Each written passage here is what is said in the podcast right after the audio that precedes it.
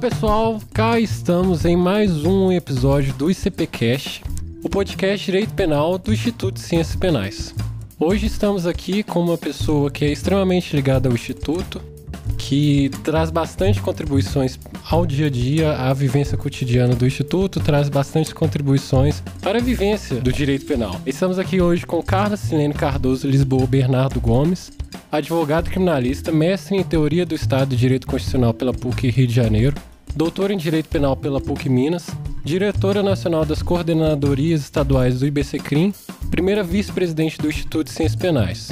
Tudo bem, Carla? Oi, Ícaro, tudo bem? Que alegria estar aqui participando com vocês. Como você bem disse, né? minha história com o Instituto, estive na fundação do nosso querido Instituto. Então, saber, né, os vários projetos que esse Instituto continua propiciando a todos nós é uma honra. E, nesse sentido, participar do ICPcast está sendo um motivo de grande alegria para mim. Lembrando que o ICP o Instituto de Ciências Penais foi fundado em 1999, durante encontro de diversos acadêmicos e profissionais das carreiras ligadas às ciências criminais.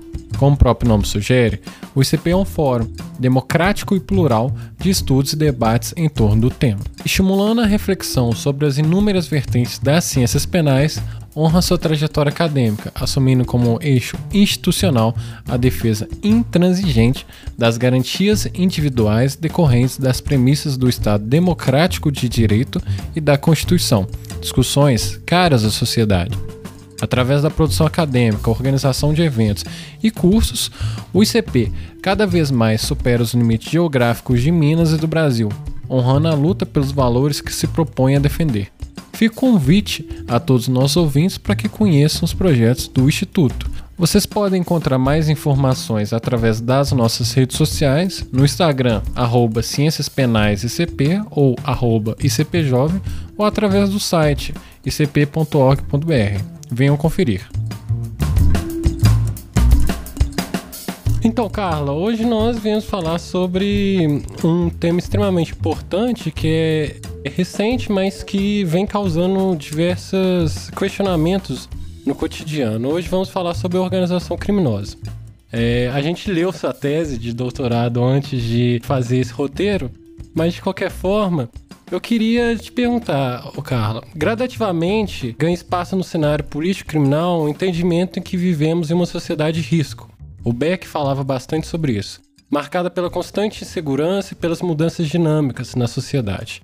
E por isso é entendível que a expansão do direito penal é necessária para que se defenda a sociedade diante de tais mudanças. Nesse sentido, cresce a busca por coibir delitos como corrupção, criminalidade organizada, lavagem de dinheiro, delitos mais complexos, né? Os de colarinho branco também. Só que existe um problema no tocante à caracterização da organização criminosa. Eu queria saber como que é a construção da organização criminosa no sistema global, no Brasil e se é possível realmente elaborar um tipo penal fechado, obedecendo o critério da legalidade para esses delitos? Poxa vida, né? Quanta coisa aí para a gente conversar. A respeito dessa defendida expansão do direito penal como forma de redução né, da criminalidade, é uma coisa meio ilógica, né? Porque na medida em que se cria é, novos tipos penais, que é exatamente o expansionismo penal, por óbvio que nós vamos ter a prática de mais crimes.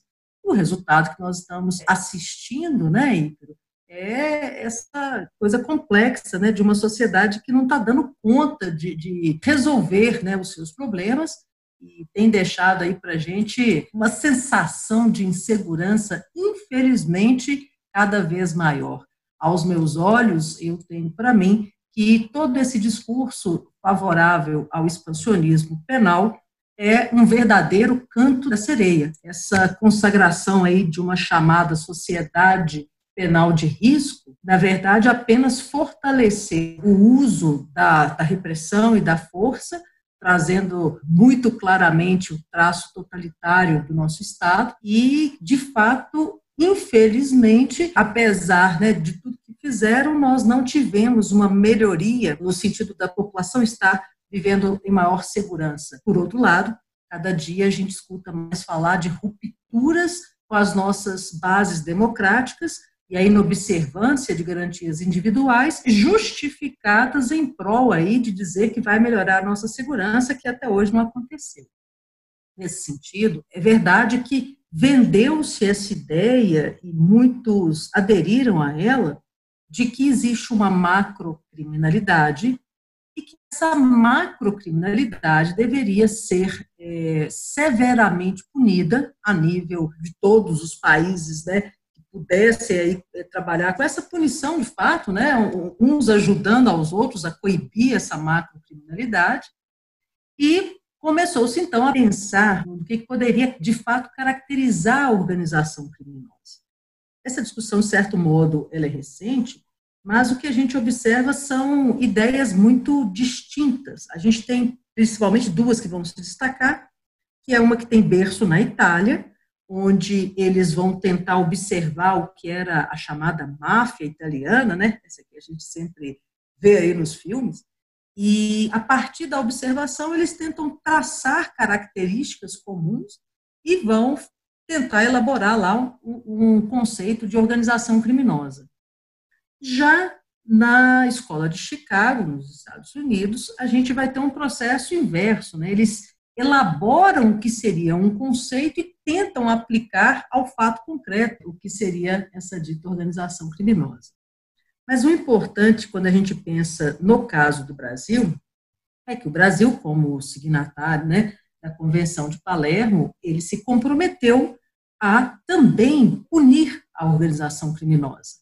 E a partir disso, nós tivemos algumas leis, e aqui hoje tipifica a organização, que é a Lei 12.850, na verdade, é uma lei que deixou uma lacuna tremenda. Porque vamos lá, uma lei, para que ela tenha um mínimo de eficácia, é necessário que qualquer cidadão brasileiro possa extrair dela o que está sendo proibido. Eu tenho que saber o que o Estado diz que eu não posso fazer.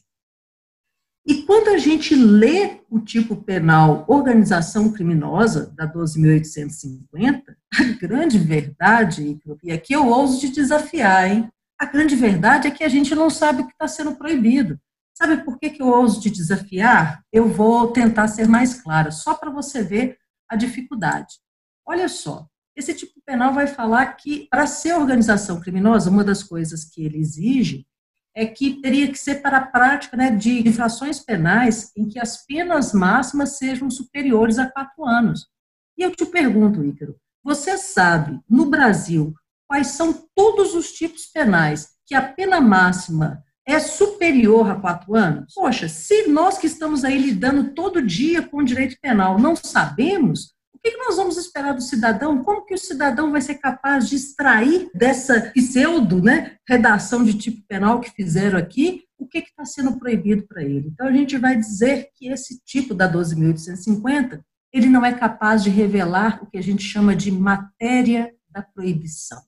E por ele não revelar essa matéria da proibição, ele impede que nós, enquanto cidadãos, possamos organizar o nosso agir de modo a não praticar o crime de organização criminosa. É muito interessante o que você trouxe, porque parece que o tipo penal, a legislação não é destinada para um indivíduo comum, para um indivíduo médio. E a partir disso, as pessoas não conseguem entender o que seria organização criminosa, porque só pega aquele conceito, ah, acima de quatro pessoas é organização criminosa. E já entende que isso é capaz de formar uma ORCRIM, né? Só que tem aspectos muito mais complexos. E em relação a isso, cara, eu até queria fazer um panorama sobre a lavagem de dinheiro. É, você é do IBCCRIM, eu estava participando do seminário, estava vendo a palestra do Maurício Campos com o Pier Paolo falando sobre lavagem de dinheiro. E uma das pontuações que eles fizeram foi de que após a reforma de 2012 da lavagem de dinheiro, retirando o rol antecedente, o rol taxativo antecedente dos crimes de lavagem de dinheiro, houve uma banalização da lavagem de dinheiro. No sentido que, olha, agora se imputa a conduta de lavagem de dinheiro é simplesmente para ter um reforço argumentativo na denúncia. Então, eventualmente, não se aponta quais seriam os atos que foram de lavagem de dinheiro. Eu queria saber se essa modificação trazida pela 12.850 também acarretou numa banalização da organização criminosa e se é possível determinar de alguma forma o que, que o legislador pretende punir. Pois é, Ícaro, nós estamos lá, sim, no IBC CRIM, seminário né, internacional, foi muito bacana, fico feliz de saber que você esteve conosco participando, viu? E a respeito desse questionamento que você me traz, eu diria o seguinte: podemos sim dizer que houve uma banalização, e aqui eu preciso destacar para você, por exemplo, que às vezes a sociedade não compreende essa nossa postura né, de fazer críticas às leis que estão sendo colocadas no nosso ordenamento, né? Mas é necessário que as pessoas compreendam que quando uma lei é mal elaborada, o efeito que ela causa, o estrago que ela é capaz de causar na vida das pessoas, ele é muito intenso. Né? O Estado, quando ele vai exercer o seu poder punitivo, ele vem com muita força e associada hoje a uma grande mídia que, que vai divulgar e que vai mostrar imagens antes, antes mesmo de nós termos uma sentença penal condenatória transitada e julgada, isso é capaz de gerar é, problemas muito graves na vida do indivíduo. E quando a gente está falando do que aconteceu com a organização criminosa, eu vou te dizer que até parte dessa nossa pesquisa, como você mencionou aí no doutorado, é, nos chamou muita atenção como que esse fato do tipo penal ter uma redação ruim permitiu que nós tivéssemos proliferação de denúncias é, a respeito de organização criminosa, mas que se a gente for avaliar bem, nós não estamos diante de organização criminosa, nós estamos diante de concurso de agentes no máximo. O que, que é importante a gente lembrar? Que a lei de organização criminosa, ela criou algumas formas próprias de investigação, formas questionáveis quanto a se violar ou não os direitos fundamentais, mas a partir do momento que a gente coloca ali é organização criminosa, é como se a gente autorizar superar essas garantias individuais e está tudo justificado. E aí o que, que a gente observa, Ícaro? A gente vê coisas curiosíssimas quando a gente analisa as algumas denúncias que estão aí públicas na nossa dita internet, né? Eu me lembro de um caso que para mim é um dos mais pitorescos que eu já vi, em que houve uma denúncia por organização criminosa de um único indivíduo. E a denúncia diz assim: fulano de tal, com certeza, contando com o auxílio de mais outras pessoas, na verdade, seria alguém que teria dado uma ordem para atacar determinados, que a gente chama hoje de policial penal, né, dos, dos antigos agentes penitenciários, mas ninguém está preocupado de dizer quem são esses outros. E a denúncia ela diz que fulano de tal, com certeza acompanhado de outros, pede a condenação do indivíduo por organização criminosa. Então, quando a gente vê o nosso Estado desrespeitando o único requisito que às vezes é claro na mente da sociedade, né, que, como você bem disse, todo mundo pensa assim, se tem mais de quatro pessoas é organização criminosa, veja que nem esse tem sido respeitado, Ica. Nem este que a gente não precisa fazer interpretações, né, porque vamos falar, por exemplo, né, tem um que todo mundo fala, que é o tal. Ah, não, é organização criminosa quando as pessoas estão estruturalmente ordenadas, mas ninguém explica para a gente o que é estruturalmente ordenado. Diferentemente disso, a necessidade de ter quatro pessoas, essa não tem discussão. Quatro pessoas, nós sabemos o que é, né? E, no entanto, nós temos denúncias por organização criminosa que sequer esse critério elas observaram. Mas está todo mundo achando que está normal, Ícaro.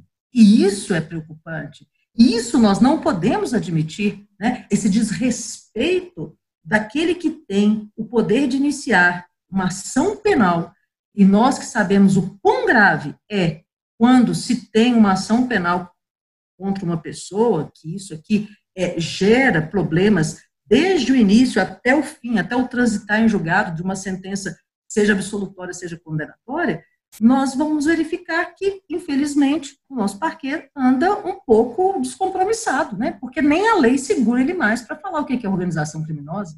Isso é um desafio complicadíssimo. Então, essa banalização, como você trouxe, né, em relação à lavagem de dinheiro, pelo professor Maurício e pelo professor Pierre, aqui, em relação à organização criminosa, eu entendo que houve uma má técnica legislativa para tentar criar-se um tipo penal e que tem gerado uma má atuação daquele que é o responsável pela persecução penal. né, por aquele que é o responsável por iniciar, seja uma investigação ou oferecer uma denúncia. Isso é muito. No caso, Carlos, eu fico a questionar se não seria o caso de modificar a legislação no sentido de colocar a organização criminosa mais como uma associação, né? E não no, no simples fato de é um tipo penal autônomo. Não sei se você concorda comigo, se isso traria uma segurança jurídica melhor. Eu estou colado em você nesse sentido. Após realizar minha pesquisa, o que eu posso concluir é que talvez diante de um fenômeno que a gente ainda não sabe dizer o que é e se é que ele existe, né? porque paira dúvida sobre isso.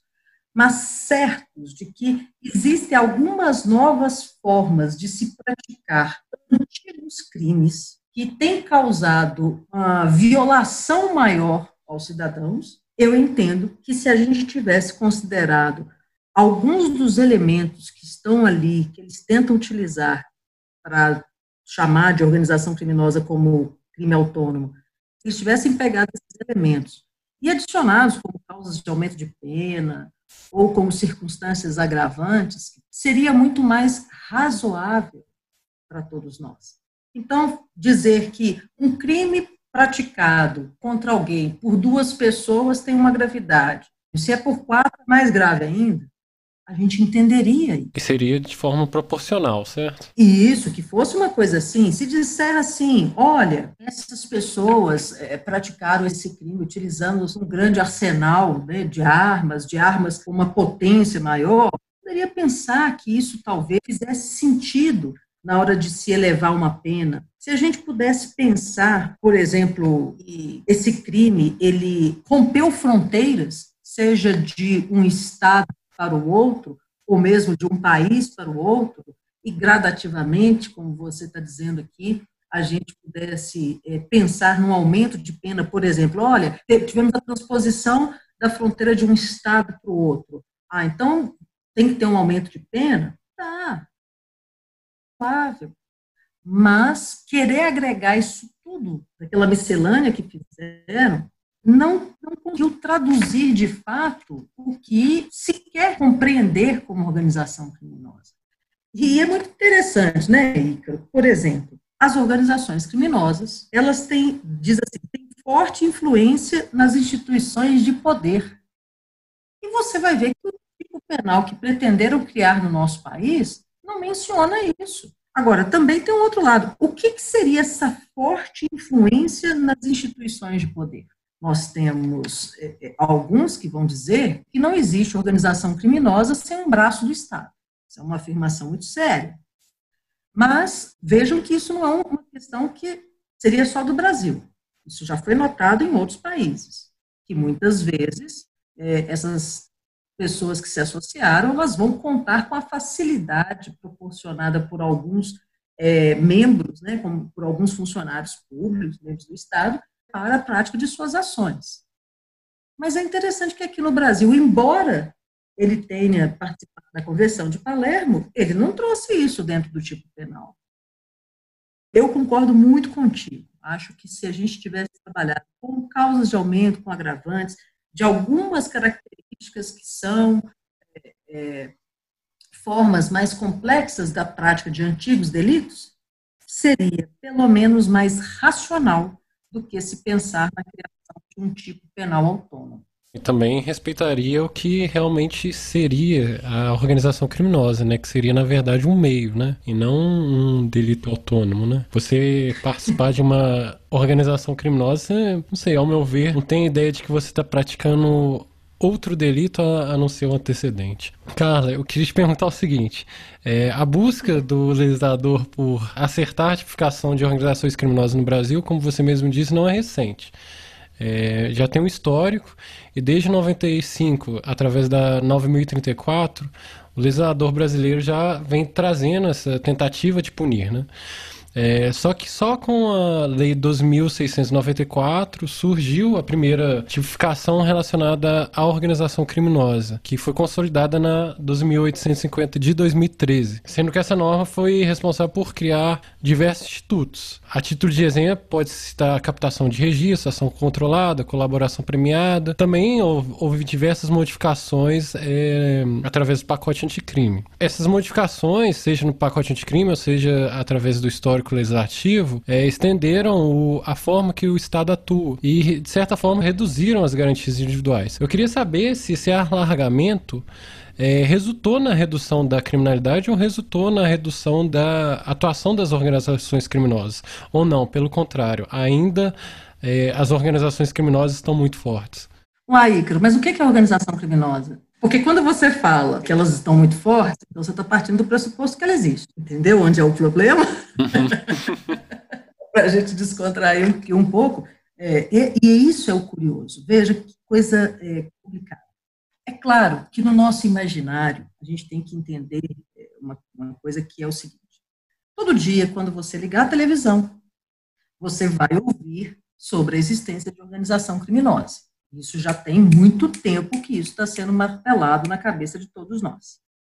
Quando você vai assistir um filme, as grandes bilheterias, nós temos aí filmes sensacionais sobre a máfia, não é isso? Então, a gente acaba falando, poxa, isso aqui tem algo semelhante aqui no Brasil. Então, o curioso é que todo brasileiro hoje acredita firmemente que nós temos organizações criminosas no Brasil. Mas, como a gente não tem uma lei que é capaz de dizer para a gente o que é organização criminosa, tudo aquilo que tiver um número maior de pessoas e que me causar temor, eu vou rotular ou eu vou bater o carimbo de organização criminosa. É isso que a gente está vivendo. Porque, embora é, paire na nossa mente, e aqui estamos falando de nós dois inseridos num contexto de uma sociedade, né, nós, enquanto cidadãos, nós todos temos essa sensação de que existe organização criminosa. Aos meus olhos, muito por isso que eu acabei de explicar. Porque é tanto martelar o que isso existe, que a gente acredita que existe. Agora, nós sabemos que para a técnica do direito, e agora a gente vai trazer o discurso para dentro da nossa área, o direito não conseguiu definir o que é isso. E na medida em que ele não definiu o que é isso, ele abre esse espaço tão abrangente para se punir o que bem entende. Você disse há pouco né, que houve tentativas do Brasil de tipificar a organização criminosa até chegarmos a 12.850. Eu entendo que nem houve tentativa, tá, Ita? Por que, que eu entendo que nem houve essa tentativa? Porque o que eu percebo é que, na verdade, nós partimos de uma ideia, é, nessas legislações anteriores, de que todo mundo já sabia o que era organização criminosa. Então, você pega a Lei 9.034, por exemplo, e ela fala assim: esta lei dispõe sobre a utilização de meios operacionais para a prevenção e repressão de ações praticadas por organizações criminosas. Lei é lá de 95. Aí você vai e fala assim, tá, tudo bem, mas o que é organização criminosa? A gente não tinha definido o que era organização criminosa. Se eu não tinha definição do que era organização criminosa, definição técnica, a definição enquanto tipo penal no nosso ordenamento, então essa lei é uma lei que não podia ser utilizada é a mesma coisa que eu falasse, ó, essa lei dispõe sobre as formas de prevenir e reprimir o homicídio. Só que o homicídio, ele está lá no artigo 121 do Código Penal. Já a organização criminosa, nesse tempo, não tinha lugar nenhum que dizia o que era organização criminosa. Quando a gente tem a 12.694, que também vai falar sobre a, a possibilidade do julgamento né, colegiado, que é o juiz sem rosto, é, nos casos de organização criminosa, é a mesma história. Ela fala de uma forma diferenciada de julgar, mas ela me diz o que, que ela está julgando. Ela não explicou o que, que era organização criminosa. Então, efetivamente, a lei que traz, enquanto definição, a organização criminosa é a 12.850. que vai ainda dizer que é punível, né? vai dizer, inclusive, que, se aplica, que tem uma pena para quem pratica essa organização criminosa, é a 12.850. Antes disso, havia uma lacuna. Agora, o interessante foi o que a gente já comentou. Apesar de se tentar, na 12.850, delimitar os contornos dessa organização, a legislação foi falha, porque ela não trouxe elementos individualizadores ou elementos especializantes que distinguisse o que se pretende punir a título de organização criminosa do que hoje nós temos, que tem o nome de associação criminosa, ou mesmo do que está lá no artigo 29 né, do Código Penal, que é o concurso de agentes. Na medida em que a lei não faz, não, não, não traz elementos para a gente diferenciar, torna tudo muito mais complicado. Aí é, as pessoas vão dizer assim: não, Carla, mas tem sim, você que não quis ler. Porque se a gente ver aqui, ele vai dizer que a organização criminosa é aquilo que é formado por quatro ou mais pessoas, estruturalmente ordenado. Como a gente falou há pouco, me explica o que é estruturalmente ordenado estruturalmente ordenado tem que ter um fluxograma dizendo qual é a função de cada um, caracterizado pela divisão de tarefas. Eu não posso ter divisão de tarefas no concurso de agentes? Ou a divisão de tarefas também é comum no concurso de agentes? Aí diz assim, ainda que informalmente. Uai, mas precisa, isso aqui tornou diferente da, do concurso de agentes ou da associação criminosa? ou lá também essa associação pode ser informal, com o objetivo de obter, direto ou indiretamente, vantagem. Mas o concurso de pessoas não é isso também? A associação criminosa não é isso também? De qualquer natureza essa vantagem. Os outros também não falam qual vantagem que tem que obter. Mediante a prática de infrações penais cujas penas máximas sejam superiores a quatro anos. Aqui trouxe um elemento mas que vai cair naquilo em termos de orientação da população que eh, as pessoas não sabem quais são esses tipos penais. Ninguém tem uma tabela na cabeça para saber. Ou que sejam de caráter transnacional. Então, veja, se a gente espremer isso aí, o que sobra é mais de quatro pessoas e crimes cujas penas máximas sejam superiores a quatro anos ou que tenham caráter transnacional. Porque tudo aquele miolo que está ali para definir, né, para se tentar definir, é nada mais, nada menos do que um conjunto de expressões vazias e incapazes de distinguir esse crime do crime do artigo 288 do Código Penal ou do concurso de agentes também do Código Penal. Esse prejuízo para nós é muito grande, porque a consequência a gente já sabe.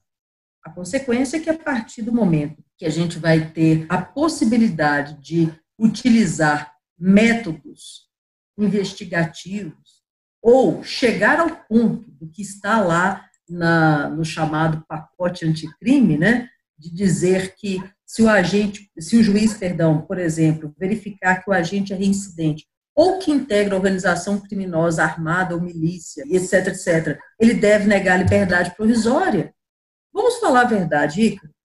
É possível, de cara, chegou para o juiz, ele verificar de imediato que o indivíduo pertence a uma organização criminosa? Mas, ô Carlos, eu te faço uma provocação, porque quando veio essa discussão do pacote de crime, se a gente for rememorar o que foi proposto pelo ex-ministro Sérgio Moro, ele trouxe organizações criminais taxativas na proposta do pacote anticrime. Isso foi criticado porque, de certa forma, engessava a legislação. E agora eu te faço a mesma pergunta, eu fiz uma pergunta provocativa também para o Gustavo, ex-presidente do ICP, quando a gente gravou o podcast com ele, que foi sobre o princípio da legalidade no direito penal econômico, que foi o seguinte: essa legislação aberta não seria justificável diante da complexidade do crime e ela foi proposta sim ou ela foi proposta dessa maneira para o juiz, o magistrado responsável por adequar a conduta ao tipo penal, possuísse discricionariedade no sentido de que, olha, cada caso é um caso, então tem que ser avaliado pelo magistrado, se isso não foi com esse intuito. Bom, as rupturas que a gente vem fazendo em relação ao princípio da têm gerado problemas graves na nossa sociedade. a ponto de você chegar nisso que eu acabei de contar, de ter uma denúncia por organização criminosa em que só tem um elemento identificado. E isto, Ícaro, é muito curioso, porque se você rememorar a sua aula de Direito Penal 1, seu primeiro contato com o Direito Penal 1, eu tenho certeza que o seu professor disse com muita clareza da importância do artigo 1 do Código Penal, que também tem previsão constitucional que vai dizer o seguinte: não há crime sem lei anterior que o defina, não apenas sem prévia combinação legal. Se eu não tenho uma lei anterior definindo claramente o que é crime, como que eu posso querer exercer essa punição?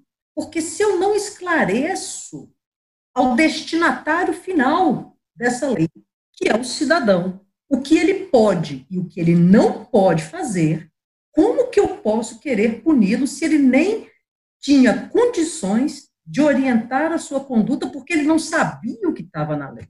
Então, Ícaro, eu jamais vou aderir enquanto estivermos sob uma Constituição que assegura o Estado democrático de direito, que na esfera criminal os fins justifiquem os meios. O legislador quer punir? É legítima a punição? Sim. Agora, que ele cumpra o papel dele, de, no mínimo, esclarecer ao cidadão o que ele não pode fazer, de, no mínimo, ele ter o respeito de ter uma redação clara, precisa e fechada, porque não é tarefa do juiz fazer isso. Essa tarefa é do legislador. A tarefa do juiz é outra. Então, se eu deixo a critério do juiz simplesmente dizer, diante do caso concreto, se aquilo ali é ou não é crime, eu estou desestabilizando o chamado Estado democrático de direito. E a respeito, né, me desculpa, você tocou no assunto, então nós vamos falar. Você veio me falar aqui da proposta desse ex-ministro aí a respeito de esclarecer o que seria organização criminosa. Eu não sei se você se recorda, dentro da proposta, nós tínhamos aquela ideia de trazer por nome, né, quais seriam as organizações criminosas, né, é, existentes no Brasil. Considera-se organização criminosa, aí vem lá, tal de primeiro comando da capital, comando vermelho, família do norte, terceiro comando da capital, comando revolucionário brasileiro da criminalidade, comando democrático da liberdade, seita satânica, a gente tem aí um rol extenso né, de nomenclaturas. Olha, isso é tão bizarro, porque não tem outra palavra para definir isso, tão bizarro, e tão contrária à técnica legislativa, sabe o que, que aconteceria no dia seguinte? Vamos supor que tivesse passado essa proposta de falar assim, considera-se organização criminosa tais institutos, como a gente falou aqui. Sabe o que, que ia acontecer? No dia seguinte, essas ditas organizações simplesmente mudariam de nome. O PCC ia chamar PCCC. Ia botar mais uma outra letra qualquer ou PCCC zero, um número qualquer, ou qualquer outro elemento, e a partir do momento mudassem de nome, pronto, já não era mais organização criminosa. Olha o que, que é brincar de legislar. Me desculpa, mas nesse aspecto, o ex-ministro da Justiça, ele brincou de querer criar uma lei, e eu sei que ele é um homem culto, um homem estudioso, que poderia ter apresentado uma proposta muito mais digna e muito mais coerente, né, com o, o conhecimento que ele teria. Então, eu chego a me questionar por que de fazer uma apresentação, um projeto é, desse, que ele sabe que é absurdo. Se isso não era só mais uma forma de querer vender, né? Oh, há uma preocupação muito grande em se punir isso, porque ele sabe que isso não, não passaria em lugar nenhum, não teria como isso passar. Então, a gente desrespeita o princípio da legalidade nós estamos falando de violações de direitos fundamentais. Então, a gente não pode ser, ah, não, mas só aqui, porque senão vai acontecer o que você me provocou agora há pouco. Ah, é só quando é esse negócio de organização criminosa, aí pode. Ah, não, mas agora assim, vamos colocar lavagem de dinheiro também? Ah, não, mas agora vamos colocar essa outra coisa que apareceu aqui.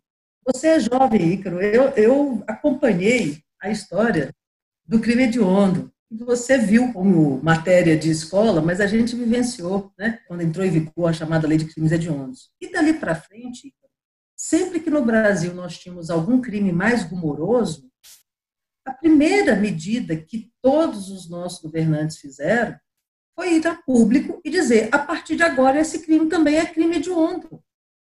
Quando nós tivemos a história da adulteração para os remédios, veio-se a público e disse: olha, a partir de agora, adulterar remédio é crime hediondo. Tá, tudo bem, mas e daí? Porque falou que é crime hediondo, agora deixou de existir a conduta de adulterar remédio? Era isso? Bastava falar que é hediondo e todo mundo agora que praticava esse crime parou, cruzou os braços? Não aconteceu isso.